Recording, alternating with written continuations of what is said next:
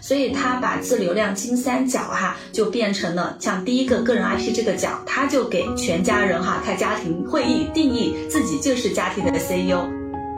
嗯，我们请那个小马鱼老师要不要来现场教学一下？就比如说，如果我现在以我自己的播客为例，嗯，然后就去匹配这个金三角模型，老师会给我什么建议和诊断呢？做自己，我觉得永远都是最重要的事情之一。嗯，就比如说，有很多人会给你抢时间，孩子会抢时间，老公会抢时间，但是你自己往前冲，自己在自己的世界里活得好，这其实就像一个光一样在那里，就他们都会看到这个光，他们就会自动给你让路的感觉。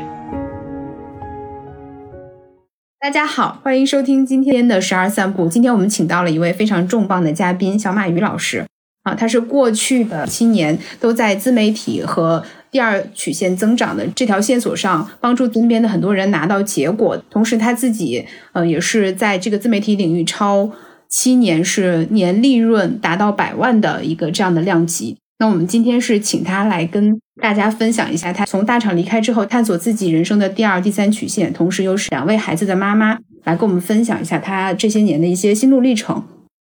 呃，老师要不要跟大家打个招呼？嗯，好的，听众们大家好，我是小马鱼，现在是一名独立运营顾问啊。非常巧的就是最近和六一搭上了这条线，然后想要借助他的这个播客来再挖一挖自己，因为我一路走来是很想把自己当成一个试验品来提炼、总结一些心路历程干货，能够分享给后来的人。嗯，先给大家介绍一下。我怎么会关注到小马鱼老师？是因为自己从去年开始，呃，更多的投入精力在这个自媒体上面嘛，啊，包括播客、小红书和一些其他的这个领域。那在这个过程中，我有一种嗯一直在碰壁的感觉，就是我好像做了很多的努力，但都是无效的。但是你说我什么都没做嘛，它也不是。然后我觉得我一直在一个区域打转，直到有一天就是在网上嗯搜到了小马鱼老师的那个自流量金三角，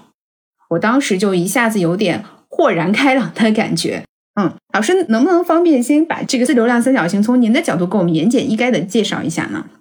因为我自己做运营出身的，做了十多年，有很多同学说他离开了平台，然后要去运营自己，要去创业，他们就会学很多，然后就会很分散自己的注意力，然后精力也会非常的耗散，然后最后还是形成不了一个商业的闭环。嗯，而我自己因为走过这条路，大厂也做过，然后传统企业、创业公司，然后运营自己也都做过。我发现其实好用的就那几点。然后在我们创业初期，探索自己啊，打造自己的初期，其实不用做那么多耗散自己的工作，也不用学那么多就是非常浩瀚的一些运营的知识。其实最快的能形成闭环的就是这三个角。就是个人 IP、私域流量池和产品矩阵，用一句话来串起它的话，就是说我们找到自己的个人 IP 的定位，然后显化，通过内容哈显化自己的这种人格魅力，吸引到对位的用户进入到我们的私域流量池，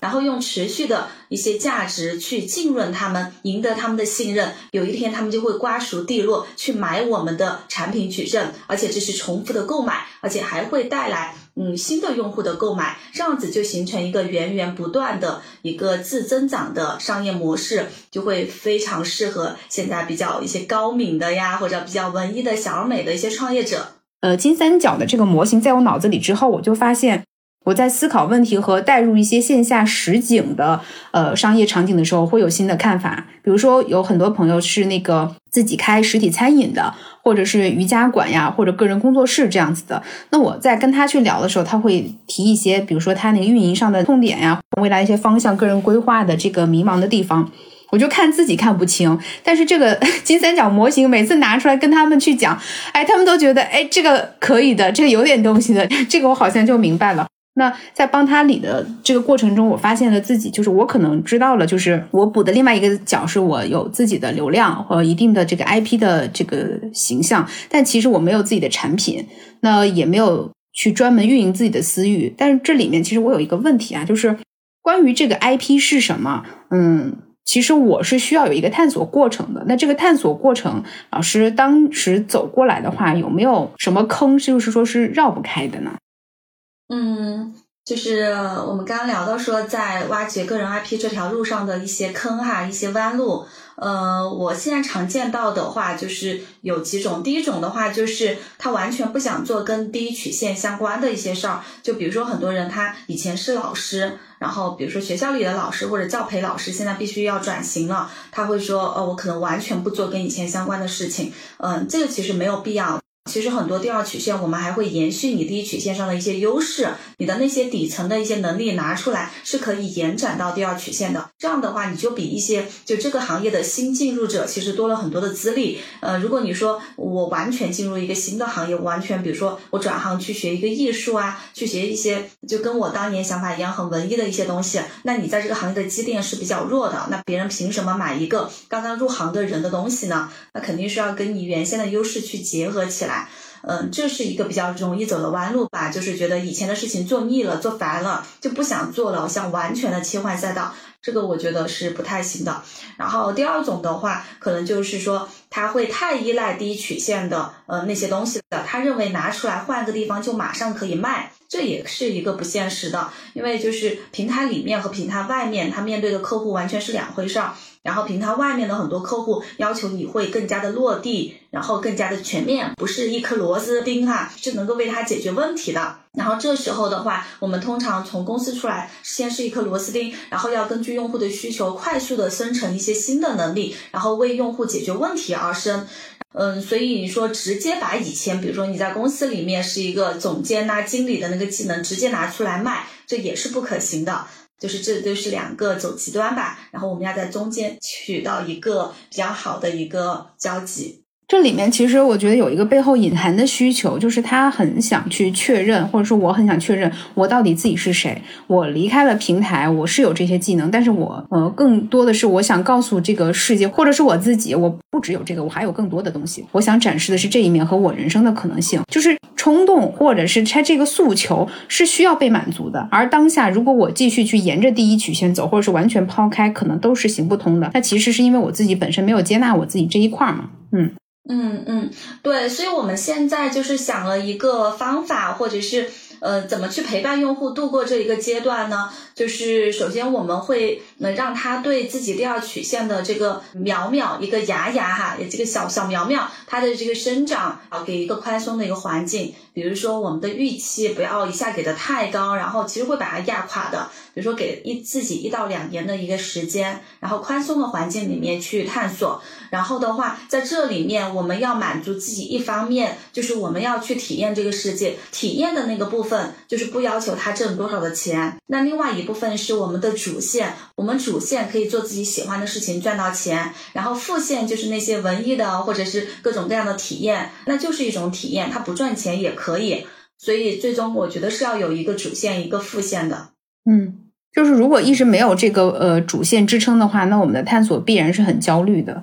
那像老师，你把我的所有的问题就能马上给出这个对应的答案，有没有印象特别深刻，就是怎么都绕不出来，后来就是突然就豁然开朗的这种案例呢？嗯，我我们最近有，最近你应该也有印象，就是是一个成都的同学，她叫喵姐，她在杭州场的自流量创业一日工作坊，她专门飞到杭州去了啊，观摩了杭州的同学，然后又跟我一起飞回来，然后最近成都的场子她又当了主持人。就是他跟了我们其实有大半年了，他是一个非常有才华的，曾经是一名数学老师，然后后面当过主播，然后对这种生活美学非常感兴趣，然后对一些穿搭呀、一些好物推荐呐也很感兴趣，然后就是也在做读书会，就是会的事情太多了，人生可能性太多了，然后呢也不那么差钱，所以呢我们也就没有很快的去收缩他的可能性，去砍他的可能性，就有一种就是让。子弹飞一会儿的感觉，因为我觉得他有资格去体验这个社会，这个社会也会因为他的体验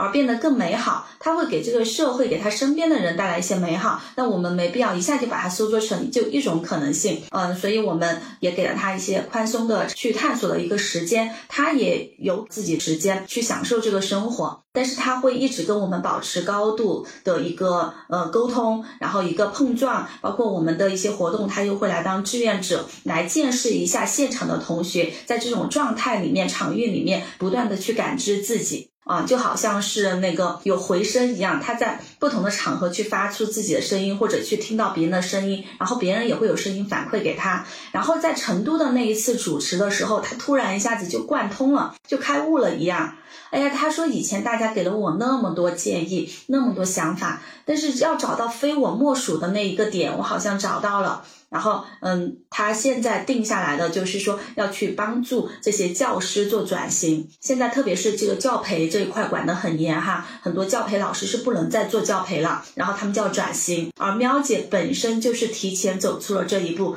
她其实跟我很像，就像我离开大厂走了这一步，然后走出来了一样。她其实也是让大部分的教培老师先做出了一步改变，然后探索也有所小小的成绩，现在正好适合来赋能。啊，这正在转型当中的教培人就非常搭，哎，一下就觉得他曾经的嗯走过的路是没有浪费的，就每一步都没有浪费，没有白走，都是为了他今天这个嗯定位而来的。我想追问一下，就是喵姐当时她是呃在这个醍醐灌顶的瞬间，当时是发生了什么吗？还是说就是很平淡的一个场景，她就突然觉得好像不一样了？有什么触发吗？嗯。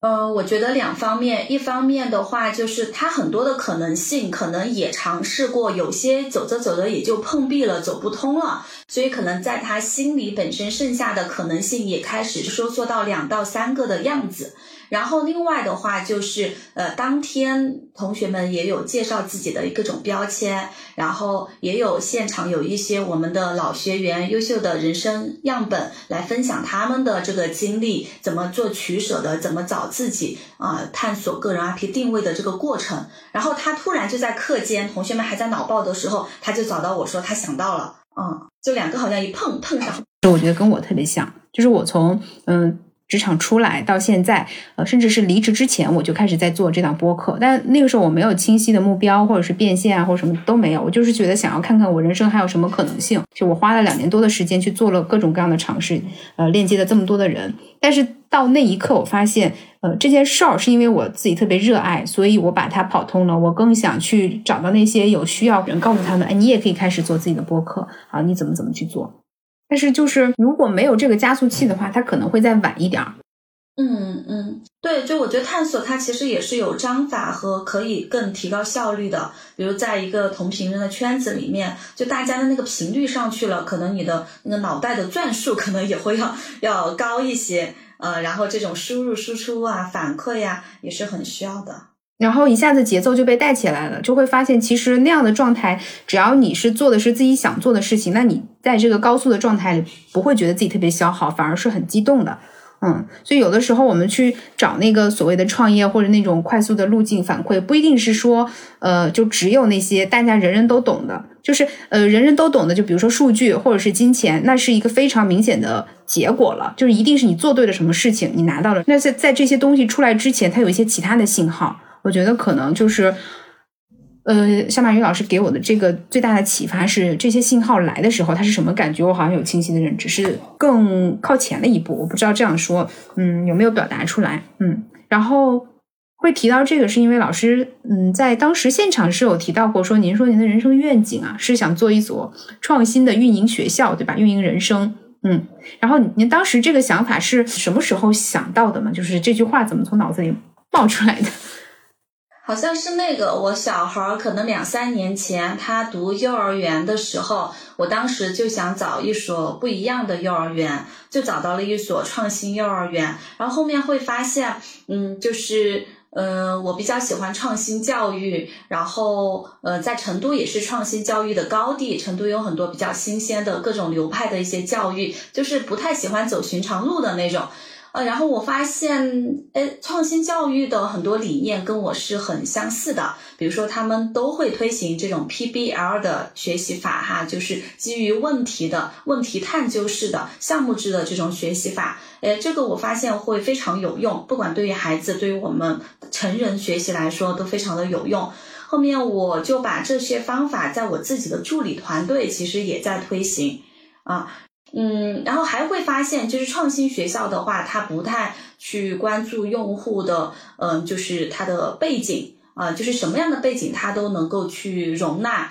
然后可以把大家带到一个高度，并且去追求一些精神上的一些愉悦，这个跟主流的教育不太一样的。然后我觉得，嗯，现在不仅孩子的这个学习学校需要创新，其实我们成人教育这一块儿啊，其实也非常需要创新。那我就想做一所这种创新的运营学校，让来的人不管有没有在运营上拿到结果，有没有说呃在公司做过运营，有没有运营的经验，然后不管收入是多少，他只要怀着这么一颗嗯学习运营的心，然后想运营自己人生，我们都是欢迎的，并且我们通过我们的这种 PBL 的一些教学啊、案例呀。呃，等等浸泡的方式，可以让它很快的生根发芽，嗯，有教无类的那种感觉吧，嗯，而且还想把这个运营扩大成一种人生的智慧，它并不是来学一个岗位的技能，不是说学了这个技能去公司里面去给老板做运营，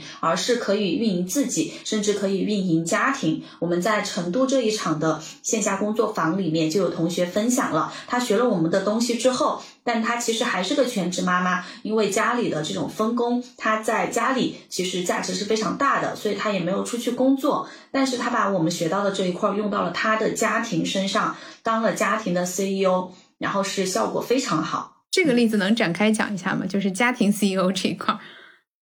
嗯嗯，她就嗯，她是一个七年的一个全职妈妈，呃，其实学了我们的东西之后呢，她结合她的这个家庭摄影这个技能，是可以出来赚钱的，跑通一个小而美的一个模型哈，一年赚个二十来万是可以的。但是因为他们家老公是创业的，然后这个盘子做的还挺大的，从经济上来说的话，不需要他一年多赚二十万。还是需要他就是以这个孩子为主，那他自己也喜欢带孩子，他呢也能把这件事情做得更好。但是呢，他也不想成为一个价值感缺失的妈妈，他希望在带孩子这件事情上就能够践行他学到的一些运营的理念，能够把啊家庭运营的更好。所以他把自流量金三角哈就变成了像第一个个人 IP 这个角，他就给全家人哈开家庭会议，定义自己就是家庭的 CEO。哎，家里这个事情就是我说说了算啊，就是把这个定位定在那里了，并且他平时的一些发言呐，他看的书呀，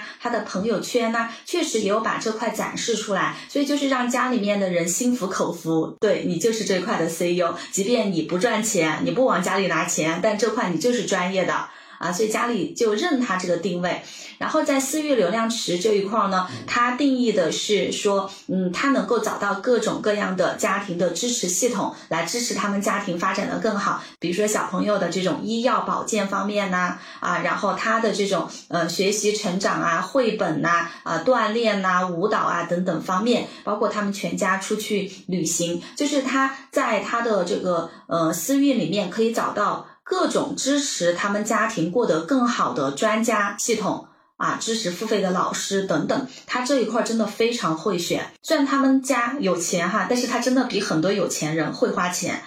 可以找到很多专业的人来支持她，包括在她和她老公有些矛盾的时候，有些选择，有些吵架或者有些分歧的时候，都能找到很好的在私域流量里面能够帮助他们的这一块人来去解决，非常善用知识付费和善用第三方。哎，这块是他的呃私域这一块儿，然后在产品矩阵这一块儿的话，他就说，哎，他为了支持他们家更好的运转，推出了家庭会议、什么家庭团建、家庭战略、家庭 OKR 等等的子产品，或许有一天这一套东西可以输出给别的家庭。哎，我真的觉得思路打开了。就是我在想象力有限的时候，老师一直在说，就是学了这套东西就会怎么样，我就觉得这个就好营销话术啊。这到底什么叫学了这套东西？那这套东西是什么？不过这个例子举出来之后，我就会觉得，哦，嗯，其实真的是，嗯，这个运营学校的意义，或者是这个同学的意义，给我更多就是不是说这一套东西怎么样，而是说我找到了一个又一个的。实际的案例，看到他们的人生是过得怎么样，大家都有相同的问题，那这他确实是用了这套方法解决了，那我就会 比较期待，那是不是还有其他各行各业的人走通了的，他是怎么用的？是不是也可以借鉴在我身上？对我会有这个呃想法上的转变，嗯嗯嗯，对我们就是为什么叫创新学校，是因为我觉得我也不想教那种很死的东西，就是每个人学了都是一套一套的模板。我就非常不想生产这种模板化的东西。然后我也是想，就是讲一些大道至简的东西，然后彼此去影响哈，生命影响生命，案例影响案例，然后最终你能形成你自己的一套东西，里面有我们的一些影子啊，有我们的一个模型，但是最终它是你自己生成的，每个人都是不一样的，会更合体。大道至简的东西，虽然说确实是它更底层的，但是方法论的东西好像更容易拿出去，让更多的人接受和接触，是不是？对的，对的。就这一块，我们做的其实不算很友好或者很谄媚的，很向市场去谄媚的这块，我们没有。我们我觉得做的比较冷淡，还是比较的坚守我们觉得对的一些大道至简的东西，包括我们的一些营销的东西还是偏弱的。我刚才其实有个问题想问老师，就是说，如果您来开这所创新学校，那教大家运营，然后运营人生，那您的创新点在哪儿？那我觉得其实呃，刚才这个对话的例子已经涵盖了这个问题的答案了。就可能它不是一个呃标准化的东西，你来了之后你全学会，答了满分就 OK 了，对吧？其实你是来这里找自己的，给我是这个感觉。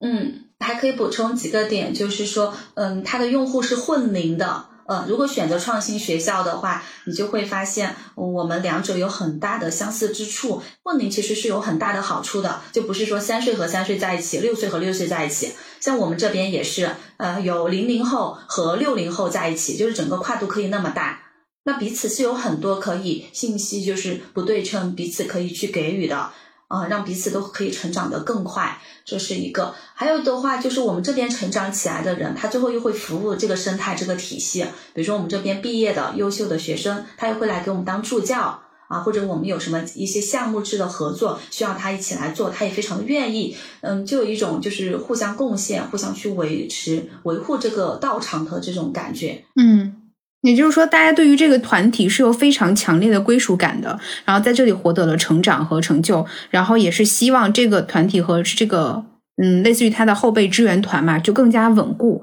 嗯，这是一个他时不时就会回来汲取力量和给予的地方，然后让他成为更好的自己再出去，有点像一个安全港湾。嗯。对对对对，家校共建的感觉，就是有种社会团体的感觉吧。我相信，其实有很多同学就不想我我死掉，就是可能我想退休了，可能大家都不想这个这个东西散掉的那种。当然肯定是不想的。很像一个安全环，就是如果我们从小没有在原生家庭里得到那种特别明确的安全感的支持和建立的话，那我们在成年人的过程中，呃，自己给自己，或者是找到了一个团体去给自己一个可以放松休息的地方，但同时它也支持我向外探索。那我探索一定拿拿到一定成绩之后，我可以回来再休息一下，然后再出发，再回来再出发。我听下来是这样的感受，嗯。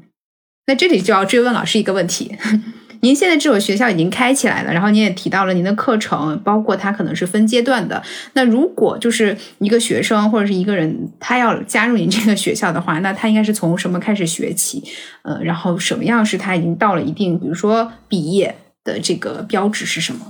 嗯，其实东东就是一个完整的经历了我的所有产品，然后毕业的一个案例。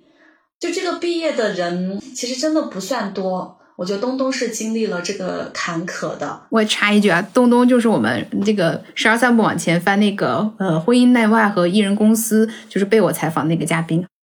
嗯嗯嗯，就是一开始的话，可能是听过我的某一个分享，或者看过我的书啊，被这个理念所吸引。那但这只是一个理念，他可能不太理解里面的方法论怎么用到自己身上。嗯，所以的话，一般就是呃，可能一个分享或者是一本书接触到，然后的话就他可以直接的去呃参加我的一个现在的王牌产品，就是一个线上六周的自流量创业营，是一个比较系统的讲这个方法论以及这个方法论怎么用在自己身上的这么一个营。呃也有可能说，嗯，他不想花这么多长的时间来学习，他现在只有一个点卡在那里了，嗯，那这样子的话就比较适合这种付费的啊，一对一的一个小时的这种咨询，就有的时候一个小时可能就打通了，打通一个人多少码就不用卡在那里那么久了啊，然后他就可以继续走，继续走。如果走的过程当中又遇到了一些问题的话，也可以通过课程咨询或者是我们的顾问班呀，像长期陪跑这样的呃产品来。嗯支持自己往前走得更顺畅。呃，然后如果说有的同学他学了之后他不太有用武之地，比如说他还在职场，然后职场既不太施展得出来，或者说自己又没有找到一个很好的项目，然后他想跟我们团队一起走一走哈，比如说他有什么技能贡献给我们团队，然后我们团队就给他一个助教啊或者志愿者锻炼的一些机会，也是彼此双赢的。哎，那这样也是可以的。就他没有找到项目之前，跟着我们团队走一段，去实操一下也是可以的。呃，像东东的话，就是跟我们团队一起走了蛮长的时间，把他身上的短板，我认为他身上的短板都磨到了八十分，然后那出去就是非常有竞争力的。嗯，我们请那个小马鱼老师要不要来现场教学一下？就比如说，如果我现在以我自己的播客为例，嗯，然后继续匹配这个金三角模型，老师会给我什么建议和诊断呢？嗯嗯嗯，这个就是大部分人会放大了这个。呃，就是不管是播客还是小红书哈，在我看来，他们就是并列的。就是有很多同学他在显化自己的 IP 里面会选择一到多个平台嘛来展示自己。所以我对播客它的一个看待就会比较，嗯，把它重要性可能就是看成是呃 n 分之一啊，就是几个平台里面去选适合自己的而已。但很多人他就会把这个账号看得过于的重了，认为这个账号就是他事业的全部。啊，比如说之前有同学咨询我，他做小红书，然后做着做着被封了，他就下一步就不知道怎么办了，就好像就是这条路就断了一样。那完全就不是啊，完全不是，这个就是只是折断了 n 分之一的一条路而已。其实还有其他的路都是可以走得通的，就不能够把自己的商业模式完全依赖在一个公寓的这么一个平台上。嗯，所以咱们看这个播客，那我大概看了一下，内容肯定都是非常棒的。但是我们要回到说，播客它是为了去显化我的一个什么样子的 IP，它去服务的啊。那这个 IP，我的感觉是好像不是那么的尖，那么的差异化，是不是？嗯，比如说，如果是做创业的或者做转型的，那我是帮助什么什么样子的人去做转型的？你看现现在市面上有的人是帮助女性，有的人是帮助大厂的人出来，有的人是帮助体制内的人出来，呃，就是走创业这转型这条路。那如果我们是教别人做自媒体，嗯，那做什么样子的自媒体？然后用了什么方法成功的案例，或者赚了多少钱？就是它在内容输出上就会偏这一块儿。那如果我们是教大家怎么用播客这个载体啊，来做出这种嗯修炼自己，甚至有疗愈的效果，往内走的效果，就有点像写作一样，把它不是当成一个赚钱的东西，我们就把它当成一种写作、疗愈自我、探索自我的一种工具，那也是可以的。所以它可能不同的定位，针对的人群不一样，那别人他想听到的东西也不一样。呃，这个我们的内容服务于我们的 IP，而我们的现在 IP 不够精专的时候，然后我们的内容选题可能就会比较的散，比较的开放。单篇看它的其实都非常好，但是合起来要服务于你这个人的时候的话，嗯，大家可能就觉得面目也不是那么的清晰。然后的话就是呃，引到私域这一块儿哈，我不知道现在效果怎么样。呃，应该也是可以引一些的，那就还要去诊断自己引入私域之后继续做了什么事情，去维持着他对你的那个热度。比如说他刚刚加你的时候，比如说今天听完我们这个播客哈，他也想加你聊聊转型或者聊聊怎么做播客的事情，会发现他们共性的一些需求，这个时候就可以生产一些产品了。比如说他们共性的需求是想咨询你哪些话题，你把这些话题就可以变成微咨询啊。然后当人多了之后，你会发现一对一的咨询效率太低了。你就可以把它变成训练营啊，变成一些课程，这样子慢慢就生长出来了。你的单位下的时间价值就会更高一些。嗯，哎，这里面其实我有三个问题，一个一个问老师啊。就老师刚才给我的总结，我觉得是呃句句话都戳中要害，有一种现场被扒光的感觉。对，所以第一个问题就是，如果我们把这一段现场实录抛出来给我的听众听到了，它是否合适呢？嗯，我觉得，我觉得是合适的，因为你就算不承认，也 就是你的用户他可能也也会觉得啊，这个宝藏模组他怎么不赚钱呢？其实我们希望他赚钱，因为他这样就可以为我们带来更多的好内容。就他是希望你能形成商业闭环的，哎，所以说不定他会跟你来探讨，一起来为你着急。这个时候其实是非常好的迹象。当用户都不想我们死，用户都想我们赚钱的时候，我们就很有力量。嗯，就是又把我这个说的内心一直在鼓掌。嗯，第二个问题就是。老师在提到，就是我这个形象不清晰，对吧？嗯，我觉得这是一个结果。然后它原因就是因为，其实我确实是对自己的价值，或者是自己想要做的东西，本身就在探索中。那我觉得十二散步更大的意义是我真实记录了我这个探索的过程，它并不是一上来就是一个成熟的啊有策略的产品或者 IP，就是我也是这样一步一步走过来的。如果从今天开始，呃，从接下来的内容开始，或者是有一天就是未来我变得非常清晰，那一定是因为我经历了这些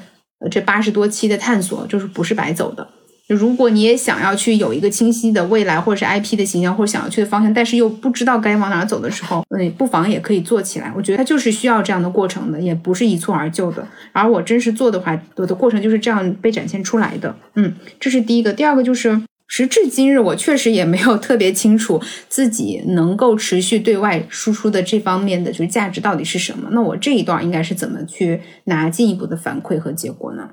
嗯，我觉得这块儿就是刚刚说那个账号很好哈。其实那个账号本身它没有问题，它经历过这些东西，它没有问题。只不过在现在你要结果子了，是吧？结果子的时候，为了让它更高效，所以我们要做一些取舍和加速的一些事情。嗯，这个账号它是一个作品，它记录了你整个探索的道路。但我们现在结果子的时候，比如说，嗯，比如说你可以在你的嗯朋友圈。啊，做的就更加的明显一些，就你的商业意图就更明显一些啊。相当于他在那边对你感兴趣了，然后加到朋友圈，他知道你是在干嘛的，而且这个东西你做的很擅长。嗯，就是它有一个递进的过程，是吧？有个收口的过程，是吧？我们要要收了，要收口了。嗯，那有些人他不需要这个产品，那我们继续做朋友，是继续当我们的读者听众没有问题。那有些人他是真的需要你，这个时候希望你的形象是要更鲜明一些的。他可能就是需要你的一些有用的一些价值，他愿意用钱来做交换，这些人也不应该损失的。所以，我我认为就是你收口的时候，收到朋友圈的时候，就要更更明确一些。嗯，然后包括你在播客上也可以再做一个号哈。假设你这个商业模式想清楚的时候，我们可以再做一个号，就像做小红书一样，我们有矩阵嘛。比如说，呃，一个号就是这个创始人的 IP 号，另外一个号就是我们这个公司的号或者这个产品的号，他们互相是打配合的。嗯，我觉得播客上也是可以有这种打配合的这种效果出来的啊。感觉老师的思路太清楚了，聊到这里我就觉得不仅是思路开阔了，好像内心也更笃定了一点，就是平静了一些。嗯，就有一种老师的这个声音传递的力量过来的感觉。嗯。嗯，就是你时间是很从容的，因为嗯，播客的商业化它本身那个旺季也还没有到来哈，成熟期也没有到来，所以说呃，你也不用急，呃，反正也急急不来。你你这这个的话，其实它的这条路径就可以参考小红书。你看小红书的知识付费哈，就是呃教大家怎么做小红书，也就是这几年才火的，因为这几年小红书的商业化做得好，所以大家会来学，嗯。所以现在的话，我觉得你要做一些 to B 的这一块商业化，其实都还比较难，因为它还没有到，它都还没有到那个时期。现在的话，我觉得初步判断哈，你也可以再跟用户再聊聊。我觉得现在很多是一些爱好者，一些嗯小白用户，一些爱好者，一些嗯自我探索或者一些喜欢声音、喜欢梳理自己的人，他在做啊。所以前期我们可以做一些这种小白的这种产品 to C 的。嗯，然后后期的话，它的整个商业化比较好，然后让一些品牌方看到了播客这一块的效果之后，然后我们再做一些 to B 的更赚钱的产品。嗯，其实也给了你一些时间慢慢来。嗯，老师的这个回答都是让我就是需要思考一下，就消化的点是因为给我带来了很多新的思考。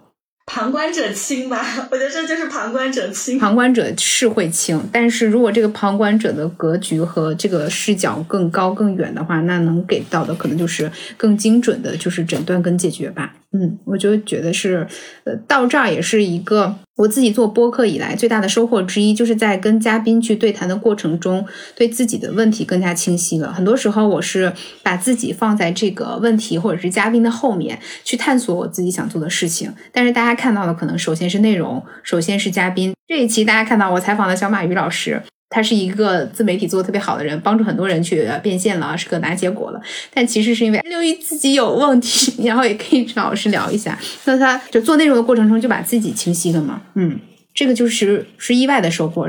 哎，我这里想插个问题，我灵光一现想到的，就是播客这个这个媒体形式跟可能小红书啊、视频号这些还不一样。嗯，人家在做这个媒体的时候，其实更多的就展示的自己，而你在做播客的时候，更多展示的可能是被采访的那个人。那怎么利用播客展示自己这个问题，你想过没有？比如请你的好朋友来采采访你，还怎么样？因为这个自媒体还是要为你来服务的嘛。那怎么可以更好的为你服务呢？就是解决我真实的需求这个问题，我有想过。比如说，我最早的时候就是请了很多嘉宾，然后有人会也善意的提醒我说：“你这样子都是在为他人做嫁衣，你自己没有什么形成鲜明的 IP。”但同时，我觉得他。从另外一方面确认了我的优势或者我的长处，是我能够给到对方一个非常舒服的场域，让他去呃表达那些他的内容，那么就会给他留下一个很好的印象。那同时，这个内容如果我们的对话能产生这些，比如说疗愈的效果，或者是那个发现很多真实的问题，他也一定能启发更多的人。嗯，那这个嘉宾他如果由此就能开启自己的这个嗯输出之路，那很好。但是如果离开了我们这个对话环境，他可能。也不一定就是能找到当时的感觉，或者是他找其他人对谈，他就没有现在的感觉。我就会更明确的知道我的长处在哪，我能够接受我不是一个天生的就站在公众面前可以滔滔不绝表达、去展示自我的人。然后这就解决了我真实的需求。我在这个对话中，我帮到了更多人，做出了好内容，然后我的价值以这种方式被呈现。那老师提到的第二个问题就是，当我呃做了这么多筹备，我准备向前一步的时候，那我的方法之一就是也有找。我的朋友来采访我，我也做过一期这样的内容，然后反馈也是不错的，然后也有一些跟其他人互动的过程。然后我发现，在这个不断去访谈和梳理访谈的过程中，我的表达能力是被锻炼起来的。因为我是一个没有那么强表达欲的人的时候，呃，如果我的能力又匹配不上的话，其实就会更畏惧。但如果我把自己的技能先拉到六十分或者是七十分、八十分，然后再去做这件事儿，就会发现它是难度降阶了嘛。嗯嗯嗯，那我会觉得可能播客它不是一个那种很综合的媒体，它在这里面呃又能展示我们的采访能力，又能展示我们背后的心路历程等等，它不是很嗯综合的那种，嗯，它的形式可能会稍微模式化或者单一一点。那我们可能要配合，比如说公众号来写写这期播客背后的故事，或者说我是如何成为一个什么呃善于采访的人，我背后的心得是什么？我们可能要配另外一个嗯，比如说公众号或者社群来把这。个背后的故事给写出来，来呈现给我们的用户看，它就像一个打草稿一样。然后，而播客它是一个其实美化过的最后的一个成品，一个观察室一样。观察室背后的东西，我觉得你需可能需要用一些其他的手段，让你的用户看到，然后后面才会为你买单。我觉得老师的厉害之处就在这里了，就是我知道为什么你的学校和那个口碑会这么好了，就是你会真正的看到每个真实的用户他的。真实的需求，嗯，就是首先我是特别认同老师刚才提到的那个，就是可以公众号或者这个嗯栏目的内容就叫散步观察室，就是体验到这种高手诊断的感觉了。那老师，您觉得是不是在您眼里没有不适合做 IP 的人？嗯，就是只要醒了的人都适合做 IP，就是有觉醒的人，就是没有觉醒的人就不行。嗯，就是那种浑浑噩噩，不知道自己是谁，不知道要去哪里，甚至并不想知道，呃，甚至觉得就这样就很好，我就是这个样子的。但是你让我赚到钱，你就不想往深的去思考，呃，不想醒来，啊，但是又想在物质世界里面拿结果，嗯，这种人我就觉得就是做白日梦，是不想服务这样的人的。嗯，就起码这种人是不适合做 IP 的。嗯，反正我我现在的朋友全部都换了一遍，全部都是换了有 IP 的人当朋友，所以其他人我真的是不感兴趣。老师，你真的是温柔又犀利，就是刚才就是就是也是一针见血，我觉得说出了我想说又不敢说的东西。嗯，那。也就是，其实刚才您提到有一点，就是他不愿意醒来，就甚至不不愿意改变嘛。就是哪怕你现在是个普通人，觉得自己身无长处，但凡你真的想要去对现状做出一些改变，那你其实你就已经开始第一步了，对吧？然后你后面缺的就是具体的方向和你跑起来那个最小的那个循环，对吧？那像老师，您觉得什么样的学生或者是什么样的人是有了这个意识之后，他做起来就是拿结果是很快的呢？这种人一般有什么特点呢？大家也可以对照一下看自己啊。嗯呃，一般的话，他就会比较的积极主动，然后，比如说他这个时候他也不知道自己能做什么，但是他就是愿意靠近高手，或者愿意靠近一个同频的场域，他就觉得别人能够帮助到他。但是别人要帮助他，首先他要对这个场域也要有帮助，是不是？他可能就会很利他的去想，哎，我现在有什么可以掏出来给对方的，利他的。让别人把我当朋友，然后我们能互相给予的。比如说，我遇到过我的助理，他他为了加入跟我们走得更近，临时去学了一个拍照的技能，给我们拍照。然后或者他临时就是逼自己哈，去可以当主持人。以前从来没有做过主持人，但是他为了在一个团体里面有可以拿得出手的东西去做交换啊，是吧？然后。想打入到这个高手的圈子里面，他就会去找自己有一个什么优势，哎，那个东西找出来了之后，有可能就是他的第一个小产品，就是他他来练手嘛，他总有一个东西跟这个世界去做交互，呃，要不然大家就觉得你啥都不行，你你甚至有的场合是不是你交学费就可以进的，他有些场合就是大家就是同频相吸的。啊，然后所以他他要找到这么一张入场券吧，这种积极主动的能够利他的这样的人比较容易找到那张入场券啊。还有的话就是，嗯，这种去善于去发掘用户需求，比较倾听用户、感知用户、知道用户在想什么、用户洞察的人。我觉得是在这条路上也会走得比较快，走得比较好的。就有可能他不是最牛的，但是用户，呃，那个甲方就会觉得，嗯，他能倾听我们，并且知道我背后的意图是什么，能够就是很贴心的去满足那个甲方的一个需求。我遇这边遇到挺多的一些客户，他就可能不会选最牛的人来服务他，他就选择那个最懂他、最知心、最贴心的人，来愿意陪着他长期走的人来服务他。所以这也是普通人的机会。对，老师其实有提到，就是说，嗯，会选一个最懂你的人，就包括我觉得我们选。搭档选伴侣选老师也是这个样子，未必就是这个领域是真正最厉害，而是他能懂你，他能看到你。然后你有的时候需需要的不是一个特别厉害、很高的权威去帮你搞定这些，或者帮你做完这些，就是他不能承担你自己要做的事情的这个责任，这个还是要你自己去完成。但是他会支持你，陪着你，甚至拉着你的手陪你一起走，把你送过去。然后这这个全程里面是你自己去做成了这件事，完成这件事儿，你的力量是回到了自己身上的。我觉得老师是鼓励每个人去找到自己真实的那个动力的。对，这是我刚才的感受。嗯，就是想要问一下您，您从那个呃大厂出来到现在这么久啊，如果是现在用三个标签来评价自己和对比当时出来三个标签，您会分别用什么词呀？嗯，当时的话。呃，大厂运营人算是一个吧，然后写作爱好者，嗯，然后热爱田园和文艺，大概可能是这三个啊，感觉就是不是很有竞争力，但是他好像也还挺温暖、可爱、可亲的这么一个人设的感觉哈。现在的话可能会用嗯教育，现在算不算教育人吧？或者以后想往教育家这条路走，我身上会有教育人的这种标签。嗯，然后的话会有，嗯，一种创新组织吧，就不再是我自己了。我觉得我比一般的自由职业者来说的话，可以，嗯，把这个组织给搭建出来，这也是我比较独一无二的。嗯，然后第三个的话，可能想说是，嗯，二胎妈妈吧，写了两本书，两个娃，就觉得，嗯，这个过程当中，创业过程当中，其实我的生命历程、生命体验是一点没有耽误的。啊，该干嘛还是得干嘛，然后兼顾的还是比较好的，这一点的话也是比较愿意拿出来分享的。老师之前有提到过，就是您也经历过刚从大厂出来的时候，或者甚至出来前就有一段比较低沉的这个时期，也是经历的那个，然后走过来的，对吧？所以。包括成长到现在这个样子，您身上的这个生命力的这个状态是非常的蓬勃的。包括您提到高敏人士的时候，我除了感觉到您说的是高敏感之外，我感受到更强烈的是敏锐，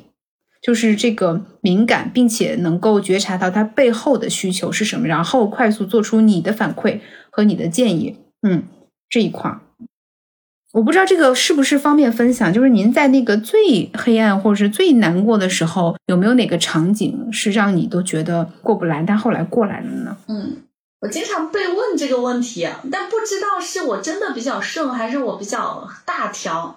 就我这这条路整体来说，真的还是比较顺的，然后很有力量的，就是好像就是有一个内心的指引，或不是上天的指引还是什么，就是很笃定的在走，没有遇到特别黑暗的哈。嗯，这，如果要举个小例子的话，我记得就是，嗯，我刚回成都的时候，其实我也没有资源人脉嘛。我刚从杭州回成都的时候，那个时候也是要做做课程，就是帮别的老师卖课。然后我选了一个北京老师的新媒体课，在成都落地，我要给他做招募，然后现场的一些嗯搭建呐，然后呃宣传这一块儿。嗯，当时面临就是在成都没有那么大的力量，但是我又跟老师承诺了，我会招一百人，我们要搞一个很盛大的一个知识付费的一个现场。那时候七年前了，成都人还没有知识付费的意识，可能会觉得我去请老师吃顿饭，吃个火锅不就行了吗？为什么还要交钱在那儿现场乖乖的听？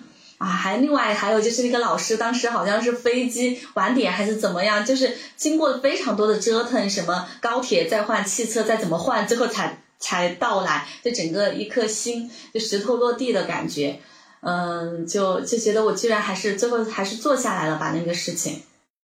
那我发现一个点，您提到说刚才其实并没有百分之百的那个信心，然后就承诺了他一百人，当时您怎么想的呢？嗯。我觉得人要有一些先见之明，或者是把这个帽子丢过去的一个勇气。因为如果你一来就说，呃，可能就三五十人，那人家根本就不会跟你合作的。你肯定要跟他讲说，你这个西南地区是非常有前景的啊！你的课除了在北京可以开，我帮你做西南的第一站成都，你应该要在成都要拥有自己的一席之地。我帮你扩散你在中国的一个版图，你肯定这个饼还是要画的嘛。然后。嗯，另外就是对自己前瞻性的一个认可、自信吧。比六七年前讲新媒体、讲个人 IP，它就是比较新的东西。啊它确实是我看到了。呃，一线城市和成都之间的差距，我想把一线城市好的东西带回到成都，我觉得有这个己任的感觉。我想把成都的这个氛围、学习型的这个氛围给炒热、炒起来，这样我在成都才有归属感。要不然我可能待不下去。成都就是这么安逸，我可能待不下去。我想找到一群爱学习的人在一起，也是给自己铺一个窝的感觉。嗯，所以就很有信心这么说了。然后肯定是有方法嘛，有拆解的方法，哪怕我最后送嘛，我也能送出去，是吧？其实最后我找的方法是找了一些团购的那些就是孵化器，他们五个十个的团购，所以其实很快的就化整为零，也就能卖出去。嗯，哎，在这里面我有看到，就是您对自己的这个笃定和那种特别强的主动性，就是因为你知道要什么，而不会去责怪，呃，现状也好，环境也好，就是。会争取把自己能控的东西全都放在自己手里，然后去做到最好，然后也确实技能和能力上是到层级的，所以也能快速的给出这个反馈。嗯，这个属于您说的那个扒了一层皮的过程中吗？至少让我落地了，就是说从一个在大厂哈，就是有钱、有预算、有资源、有流量的一个地方，到现在最小化的自己落成一件事情，我是非常敢于把自己打趴下，什么脸也不要，面子也不要了。就去谈，甚至最后散场的时候，垃圾都是我自己捡的，就和一群助理在一起把最后的清场垃圾捡了。就是我觉得能够把自己打趴下，重新归零，然后又做成一件事情，这样的人我是很佩服的。我佩服当时的自己，也佩服现在从大厂出来还能这样一件一件小事把它落地的人。嗯，我在您身上有一点点那么混不吝的江湖气的感觉，就是那种有点野性的力量那种画面。那老师刚才其实还提到一个标签嘛，就是说教育，那是不是也跟您的这个特性有关？您愿意去发起、去影响身边的人，然后同时它也是教育中比较重要的一环。如果嗯，您自己评价自己作为一个教育者和其他教育者，您觉得不一样的地方是在哪里呢？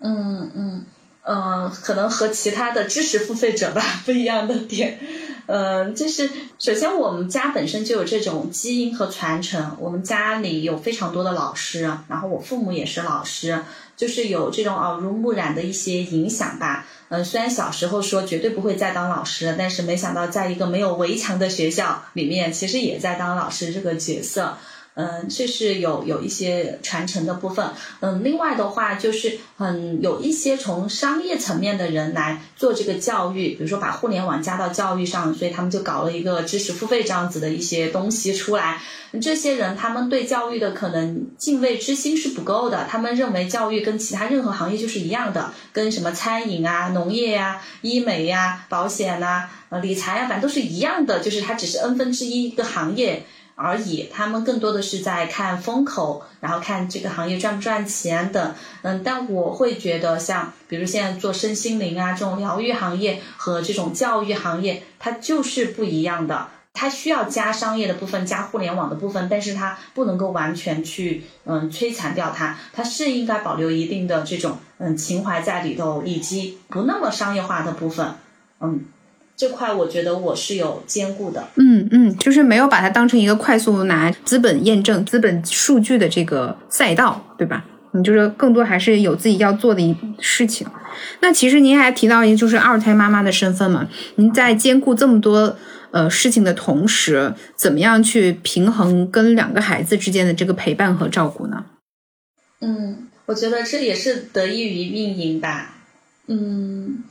嗯，因为在运营人的思维里，他就天生就有一个抓大放小，然后二八法则，是不是？我们就去做那些最重要的一到两件事情，它其实就可以达成百分之八十我们想要的那个结果，而不是去嗯抓小放大，做了百分之八十的事情，那效果却是微乎其微的。呃，所以我就会去做最重要的事情，做自己，我觉得永远都是最重要的事情之一。